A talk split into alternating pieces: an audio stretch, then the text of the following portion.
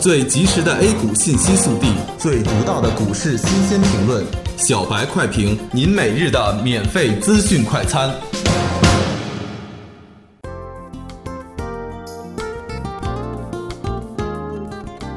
各位听友，大家好，欢迎收听九月十六日的小白快评。小白快评今日话题：题材股逐渐活跃，有望形成新热点。今天早盘沪指微微低开，在震荡之中一度处于三千点下方，市场人气不济，成交量再次缩小。随后，在国产软件、港口运输、国资改革等板块的带动下，指数开始回暖，题材活跃，终于把指数稳定在三千点之上。截至中午收盘，沪指报收三千零九点五七点，微涨四点三九点，涨幅百分之零点一五。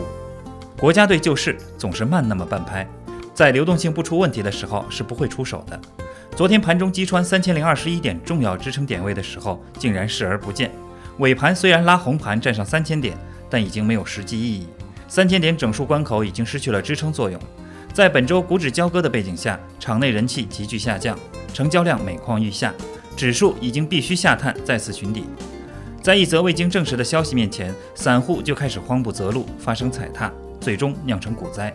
机构也只能跟着在这种行情下被迫的散户化。散户合力可能成了促使大盘向下的最后一根稻草。消息面上，中信证券确认总经理程伯明等人被查，国务院任命李超为中国证监会副主席。美联储十六日开始为期两天的议息会议。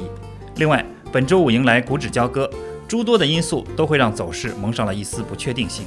习主席今日将访美，市场推测会和信息安全有关，因此今天的国产软件股和信息安全概念股都涨势良好。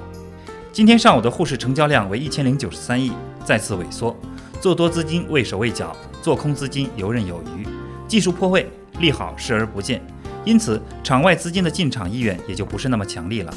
其实目前机构也很憋屈，目前行情走成这样，他们手里握有大把的现金，却不敢入市操作，只能等待市场自身调节。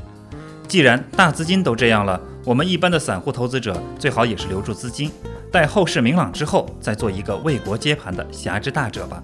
感谢收听今天的小白快评，本期编辑张芊芊，主播阿文。明天同一时间，欢迎继续收听。